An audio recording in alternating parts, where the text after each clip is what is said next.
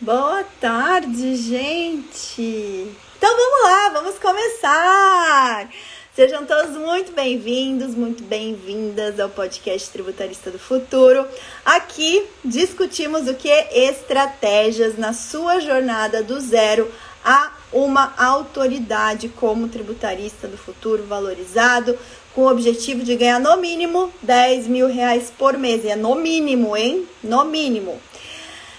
E eu sou Letícia Amaral, mais conhecida como tributarista do futuro. Estamos chegando hoje no nosso episódio 30.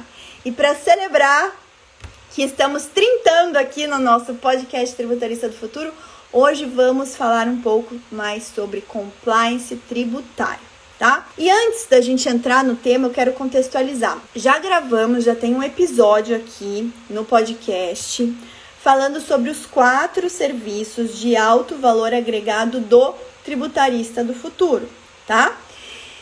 Então, se você não ouviu, não viu esse episódio ainda, lembra que você pode ouvir pelas plataformas de podcast ou você pode ver também no YouTube ou no Instagram, no IGTV do Instagram, que ficam todos os episódios disponibilizados lá para vocês. Aproveitando quem está no YouTube, aproveita para para se inscrever no canal e ativar as notificações. E no Instagram também ativa as notificações, porque sempre tem conteúdo novo. E eu não preciso nem dizer que quem está nos ouvindo pelo podcast também tem que assinar o podcast Tributarista do Futuro, né? Para receber aí todos os novos episódios. E nesse episódio dos quatro serviços, eu falei de uma forma geral dos quatro serviços. Vamos recapitular quais são? Planejamento tributário, governança e compliance tributário, estudos setoriais de radiografia tributária e consultoria de mercado com base em dados tributários. Esses são os quatro serviços que eu ensino quem quer se tornar tributarista do futuro. São os quatro serviços de alto valor agregado que estão dentro da minha metodologia lá no meu curso Formação de Tributarista do Futuro. São os quatro serviços que eu ensino, ok? E por que eu falo que são de alto valor agregado? Porque todos esses serviços têm um ticket médio já lá em cima, um ticket médio alto, tá? Então, eu vou ensinar para vocês sempre algo que dê um bom retorno, porque eu quero que vocês sejam tributaristas valorizados. No episódio de hoje do podcast, vamos falar, vamos adentrar, tá? Em uma particularidade tá? De um desses quatro serviços, que é o serviço da governança tributária, tá bom? Dentro da governança tributária, um dos pilares da governança tributária é justamente o compliance tributário. Então vamos focar no compliance tributário e saibam que o compliance tributário é um dos pilares, tá? É um dos princípios que regem a governança tributária, ok? E se vocês quiserem, tá? Se você, opa, a cachorrada tá aqui animada hoje. Se vocês quiserem saber mais sobre governança tributária, que eu fale um episódio só de governança tributária, por favor, me avisem, coloquem aqui nos comentários que aí eu vou preparar um episódio só sobre governança tributária para vocês, tá bom? Mas hoje vamos falar de compliance, gente. E vamos lá, vamos começar primeiro falando o que, que é compliance. Se os meus cachorros deixarem eu falar, porque eles não param de latir. Se os meus cachorros deixarem eu falar, eu vou falar sobre compliance tributário, tá? Senão eu vou ter que ir lá dar um basta neles. Vamos começar do começo, falar o que, que é compliance, né? Compliance é um termo em inglês, vem do verbo to comply, que quer dizer estar em conformidade, né? Estar em conformidade. Então, quando a gente traz para o âmbito tributário, isso quer dizer estar em conformidade tributária, tá? O que é estar em conformidade tributária? É estar regular perante o fisco. Regular todas as obrigações acessórias principais, né? As obrigações tributárias principais e as obrigações tributárias acessórias também, tá bom? Então, isso só para a gente ter um ponto de partida. Então, compliance vem do verbo to comply, a gente trazendo para nossa esfera tributária, né, vem estar em conformidade com as obrigações tributárias acessórias, ou seja, pagamento dos tributos. Opa, obrigações tributárias principais, ou seja, pagamento dos tributos e obrigações tributárias acessórias ou deveres instrumentais, né? Então tem, tem alguns autores dentro do direito tributário que preferem utilizar o termo dever instrumental. Mas quer dizer o que? Cumprir com todas as suas obrigações de é, todos os demonstrativos financeiros, todas as declarações, emissão de nota fiscal, tá? As declarações hoje a grande parte já está no formato digital lá dentro do SPED, né? Que é, que é o sistema de processamento eletrônico de dados. E uma vez que você está em, está em conformidade com todo esse cumprimento, você está em compliance. Contudo, gente, vivemos tá, num país em que o sistema tributário nacional é altamente complexo, tá? E essa complexidade, ela vem não apenas da forma em que se dá a incidência dos tributos, mas pela expressiva quantidade de legislações a que cada contribuinte ou cada empresa está sujeito. Para vocês terem uma ideia, tá? São editadas mais de duas normas tributárias por hora útil, tá? Então, por hora útil, mais duas normas, duas normas tributárias, mais de duas normas tributárias são editadas. Então, vocês imaginem a dificuldade que é de uma empresa, principalmente, tá? Uma empresa que tem aí que cumprir diversas normas tributárias, que ela tem para se manter em compliance. Não à toa, o Brasil é um dos países que mais despende, né? Assim, é um dos países que computam. Ai, gente, essa, minha cachorrada tá me incomodando hoje. Muito, muito, muito, muito, muito cachorro gritando na rua aqui. Vamos dar uma acalmada aqui neles. Daqui a pouco vou ter que ir lá dar um basta, mandar pra casinha e ficar quieto. Que quando começa um cachorro na rua latir, eu não sei se para vocês atrapalha, tá? Se para vocês atrapalhar, eu vou lá dar um basta. Meu cachorro é muito chato. Meu, ele late demais. A minha cadela não late tanto, mas meu cachorro é muito chato. Então vamos lá, gente, recapitulando, tá? Então, por conta dessa grande quantidade de normas, no Brasil, cada, cada contribuinte, cada contribuinte empresa, tá? Pessoa jurídica, despende em média 1.950 horas por ano para o que? Cumprir com a legislação tributária, estar em compliance tributário, tá? Isso faz com que, pegando num ranking, né, dos, dos, dos principais países do mundo, o Brasil esteja lá, lá, lá no finalzinho desse ranking como o país com a maior burocracia tributária, tá? Isso em termos é, financeiros, em termos é, em real, trazendo essas 1.950 horas para reais, faz com que, em média, por ano, é, 65 bilhões de reais sejam destinados ao cumprimento das obrigações tributárias acessórias. É muita coisa, tá? É muita coisa. Por isso que é um desafio, por isso que é um desafio para as empresas se manterem compliance, tá? É, há um tempo atrás, alguns anos atrás, eu lembro que o Jorge Gerdau, ele fez uma entrevista para a revista Veja, se eu não me engano, tá? Pode ser que eu esteja me equivocando, me equivocando, me equivocando, mas que eu me lembro foi para a revista Veja. E ele comparou as, a empresa que ele tem no Brasil, né, o grupo empresarial que ele tem no Brasil, com as subsidiárias que ele tinha em outros países.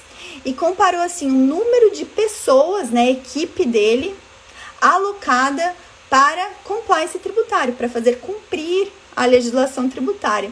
E no Brasil ele tinha que ter um assim batalhão de pessoas unicamente focadas no compliance tributário, enquanto nos outros países ele tinha que manter lá uma, duas pessoas.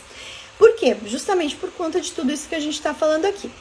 Então eu estou falando tudo isso para contextualizar a importância desse tema e a importância que nós, tributaristas, como estudiosos, com pessoas que têm a obrigação de ir acompanhando a, pelo menos as principais alterações da legislação, acabamos sendo muito importantes para os empresários, o que? No auxílio ao compliance tributário. Claro que é, quando a gente vai para um contexto de média empresa para grande empresa, Muitos realmente adotam equipes internas focadas no compliance tributário, tá? E o tributarista entra como aquela pessoa mais estratégica, como alguém para auxiliar e para prestar consultoria externa, no sentido de garantir que os procedimentos, né, de é, garantir que os procedimentos estejam bem ajustados, estejam bem inseridos no contexto das empresas e que realmente não é, a empresa esteja assim, pelo menos no máximo possível, se mantendo em compliance, tá? Por isso que quando eu falo de prestação de serviço, eu não coloco o compliance tributário por si só como um serviço. Eu coloco ele dentro do contexto da governança tributária, porque ele justamente é um dos pilares, tá? Então, quando vamos implementar governança tributária, e a governança tributária, por mais que ela seja um procedimento interno, ela precisa contar com uma equipe multidisciplinar, não apenas nós, como, nós tributaristas que vamos ser os responsáveis pela implementação e dar ali todo o caminho, mas também pela própria equipe né, da, da empresa, pelos principais ali gestores ou pelas principais pessoas ali alocadas nos diversos departamentos das empresas que vão compor um comitê de governança tributária tá? Então, dentro da governança, o primeiro pilar que a gente vai trabalhar é justamente o pilar do compliance, ok? Por quê? Porque a gente precisa, quando um tributarista entra com serviço de governança tributária, ele precisa saber como está o compliance tributário daquela empresa. Para ter uma noção exata, tirar aquele raio, aquele, aquela radiografia ou aquela fotografia mesmo de como que a empresa está hoje tá? E como que ela vai ficar depois da implementação da governança. Então, o compliance tributário, quando a gente vai dar uma olhada no como está a organização da empresa, como que ela, se ela está em compliance ou não, a gente consegue mais ou menos é, atribuir uma nota, né? Uma nota de governança logo que a gente a gente começa o trabalho de governança. E aí, ao longo do trabalho, implementando as cinco fases e deixando tudo bem ajustado, depois a gente tira uma segunda radiografia para ver o quanto a gente conseguiu melhorar na governança tributária de uma determinada empresa, tá? Voltando, voltando à, à questão do compliance, tá, gente? Ele acabou criando tanto, tanta importância no nosso cenário nacional que muitos estados, tá? É, passaram a prever nas suas legislações internas programas de conformidade tributária. Com qual objetivo? Com o objetivo de incentivar, de estimular os contribuintes a se manterem em conformidade e, em troca, quanto mais conforme do ponto de vista tributário, maior a nota daquele contribuinte, quanto maior a nota, mais benefícios ele tem perante o Estado, perante, a, a, perante o fisco estadual, tá? O primeiro estado, o estado pioneiro que implementou um programa de conformidade, um programa de compliance como esse, foi o estado de São Paulo. Ele instituiu o programa chamado Nos Conformes, tá?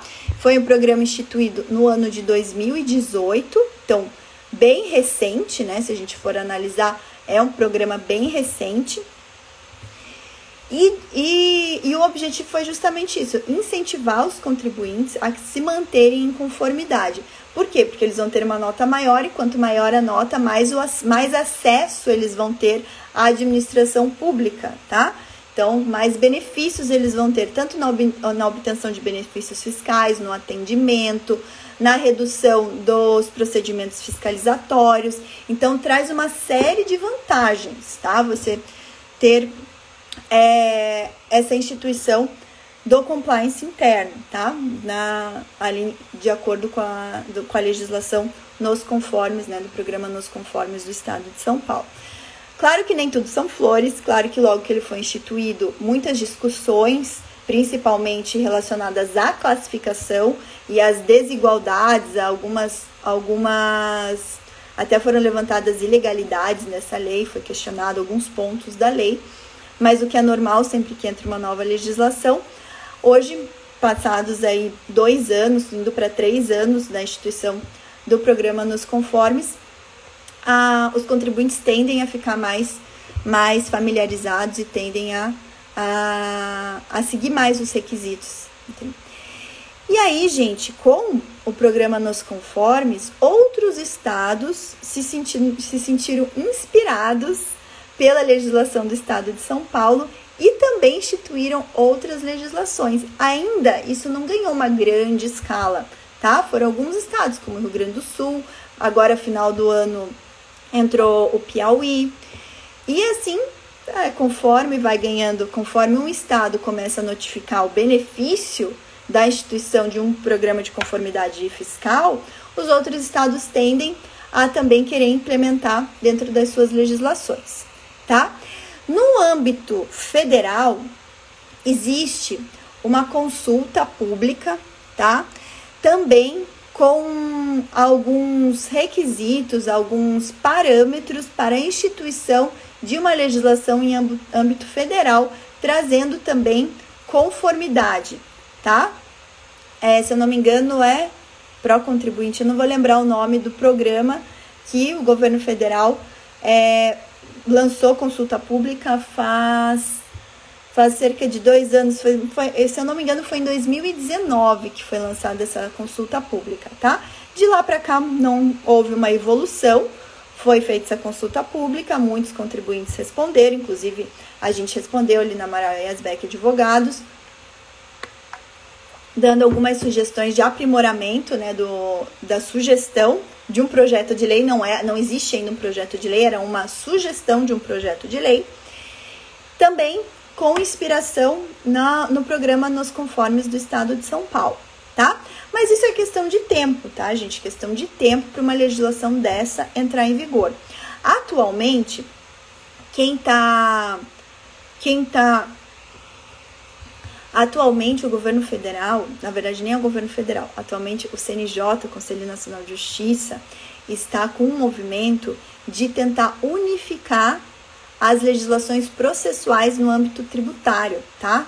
Então, por conta disso, e também por conta das diversas discussões de reforma tributária, não se retomou mais aquela consulta pública, tá?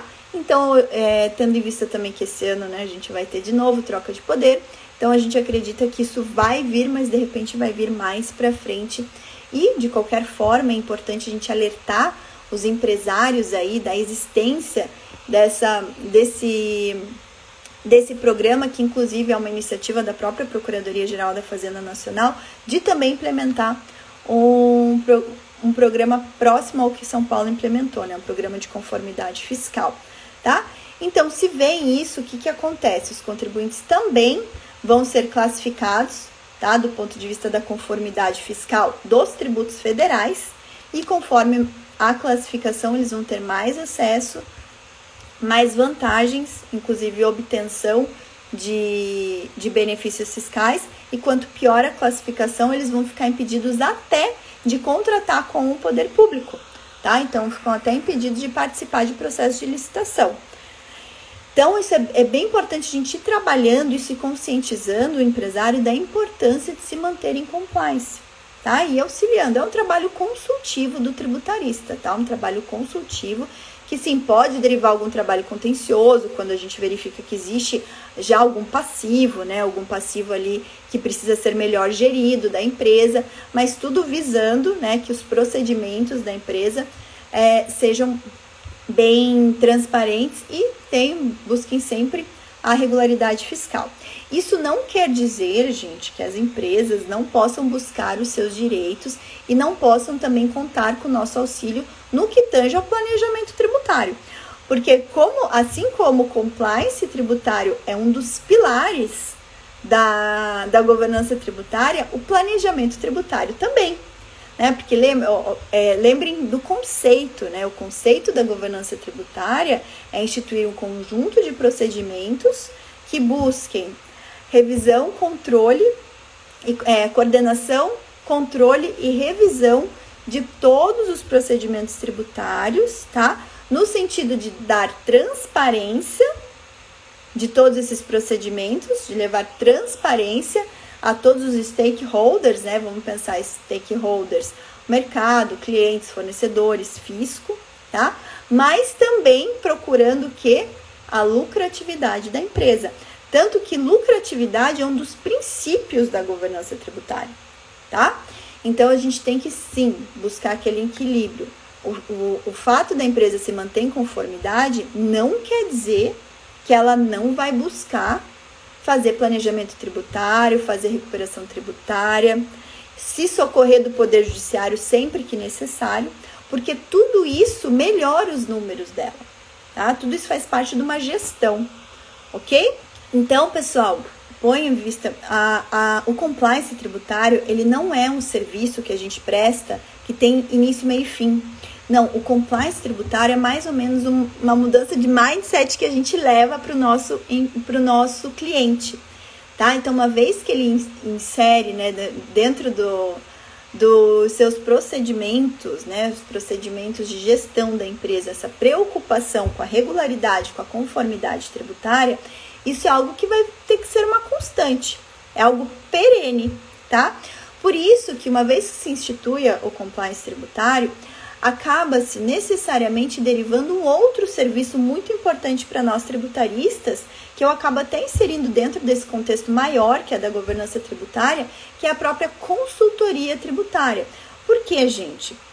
Porque, de novo, a nossa, nosso sistema tributário nacional é complexo, nós temos uma imensidão de normas tributárias e não é incomum surgirem dúvidas, tá? Surgirem dúvidas de caminho a seguir, se é possível fazer assim, vem uma nova, nova lei, qual é o impacto daquela lei no, nos negócios. Então, a consultoria tributária, ela vem para justamente responder essas dúvidas. Né? Então, o papel do tributarista é em busca dessas respostas. Ah, em busca como? Por estudo, por pesquisa, por consultar o fisco, o fisco sempre que necessário. Então, aí vem também o nosso papel. Por isso que eu coloco sempre a consultoria dentro desse desse serviço maior, que é o serviço de governança tributária, tá bom? Pessoal, então assim, compliance tributário por si só, eu não vejo como um serviço, eu vejo ele dentro de um contexto maior, tá? Ah, Letícia, mas será que as empresas não contratam um tributarista só para fazer um programa de compliance tributário? Olha só, gente, não existe um programa assim. Claro que você pode contratar um tributarista para auxiliar na governança tributária, por exemplo, uma empresa de São Paulo que quer que quer ter lá uma classificação alta dentro do programa nos conformes. O tributarista pode sim vir e ajudar a deixar tudo em conformidade, sabendo que isso é, é quando ele vai fazer isso, na verdade ele está tá fazendo algo maior que é justamente olhar a governança da empresa, tá? que o compliance tributário, gente, é diferente do programa de compliance para fins da lei anticorrupção. Então, compliance é um termo genérico, né? Como eu comentei, genérico, estar em conformidade, tá?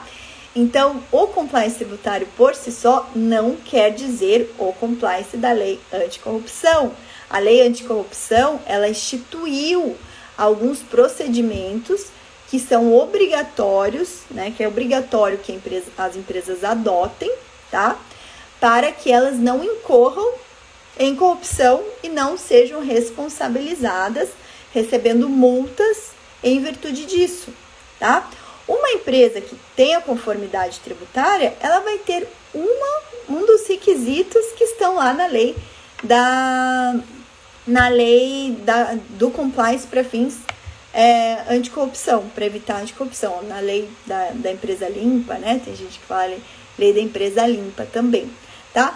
Mas a gente pode sim se inspirar no que diz a lei anticorrupção para melhorar também os procedimentos tributários das, dos nossos clientes.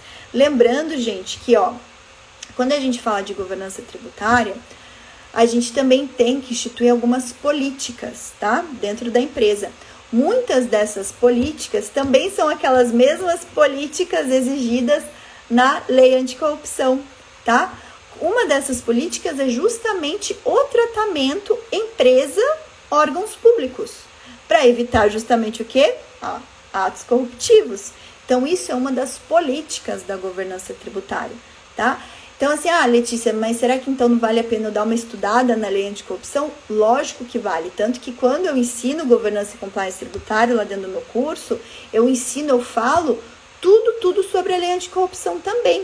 Porque eu acho que a lei anticorrupção traz, traz importantes elementos para nós tá? Até para nos auxiliar na implementação da governança tributária. Então, se vocês querem olhar, querem ampliar o valor que vocês têm perante o cliente de vocês, tá? Olhem, olhem, estudem, procurem se aprimorar, se capacitar em governança tributária, tá? Porque uma vez que vocês se capacitam em governança tributária, vocês vão estar tá se capacitando em compliance tributário também. Uma coisa está dentro da outra, tá? E aí vocês podem perguntar, Letícia, mas olha só, quando eu vou fazer, deixar então a empresa em conformidade tributária, isso quer dizer que eu vou estar tá ali junto com o departamento fiscal dela, olhando é, se ele está cumprindo todas as obrigações tributárias acessórias?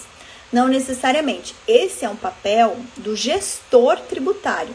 Então, toda empresa, é, empresa ali de médio para grande porte, já tem o papel do gestor tributário. O gestor tributário é o que vai, é o que vai coordenar e gerir a equipe fiscal, tá? Para saber se a equipe fiscal sim está cumprindo tudo direitinho. Então, esse é o papel. O gestor tributário, ele também tem um papel importante na governança tributária. Ele também tem que fazer parte do comitê. E é ele que vai trazer as informações para nós, como os profissionais responsáveis pela implementação da governança. Então a gente vai alinhar com o gestor de tributos ali quais são os procedimentos, se precisa dar uma melhorada, se tem procedimento instituído, se não tem, ajudar nessa instituição dos procedimentos, né, ajudar o gestor também a, a, a se manter atualizado em relação à legislação para poder gerir bem a sua equipe.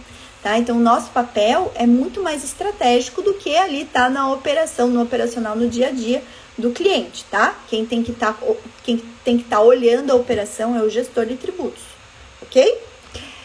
É, então, pessoal, para a gente fechar aqui antes de eu abrir para as perguntas, tá? Para abrir para as perguntas, não deixem de se capacitar. Se vocês querem ser tributaristas valorizados, se vocês querem seguir o que eu sempre estou falando aqui nos episódios do podcast para vocês, de uma vez cliente, sempre cliente. Então vocês querem é, sempre vender novas oportunidades, trazer mais resultados para os clientes de vocês.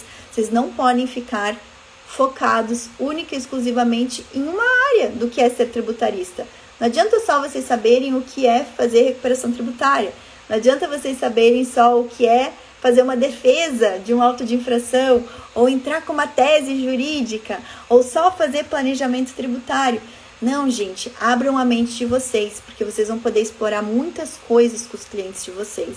E os clientes que já são clientes de vocês confiam em vocês e querem que vocês cada vez mais melhorem ah, os números, melhore as empresas deles, tornem as empresas mais estratégicas, tá? Então, quanto mais vocês ampliarem a consciência, mais vocês se capacitarem na prestação de serviços dentro desse mundão que é o tributário, mais valorizados vocês serão, tá? E o tributarista de inteligência de negócios, o tributarista do futuro, é um profissional altamente estratégico. Por isso que eu falo que ele é um diamante para os seus clientes. E se ele é um diamante, ele é valorizado, porque os clientes retribuem isso, vem o valor agregado deles. Tá bom? Abrindo para perguntas, tem algumas perguntas aqui antes da gente finalizar o nosso, o nosso episódio de hoje. Deixa eu ver aqui o que, que tem, gente. Vamos ver Vamos ver se o pessoal do YouTube tiver. Oh. Se o pessoal do YouTube, do YouTube tiver pergunta, também manda, tá, gente? Por enquanto, vou dar uma olhadinha aqui no pessoal do Instagram. Letícia, você sabe os nomes dos programas de conformidade nos, estados, nos estados do Rio Grande do Sul e Piauí? É alguma coisa de conformidade fiscal, Cida. Só você buscar no Google, tá? Deixa eu ver. Até o do Piauí, que é recente, eu tenho uma foto dele aqui, aqui ó. Ó, do Piauí eu vou colocar aqui pro pessoal do Instagram olhar, tá? É lei número 7428, do dia 28 de dezembro dezembro de 2020, que institui o Programa Contribuinte Legal, programa de conformidade tributária com o objetivo de estimular os contribuintes dos impostos estaduais à regularidade tributária, tá? Então no Piauí é esse, tá? O do Rio Grande do Sul não é tão recente, eu não tenho a fotinho dele aqui. Não. Tá bom? Deixa eu parar de compartilhar, ok? Deixa eu ver o que mais que tem. Tem vários comentários. A Cida está perguntando o seguinte: elaborar e protocolar uma consulta junto ao fisco pode fazer parte de um planejamento tributário? Pode, tá? Pode sim. Eu coloco que dentro do planejamento tributário nós temos que nos utilizar também de instrumentos processuais, muitas vezes, tá?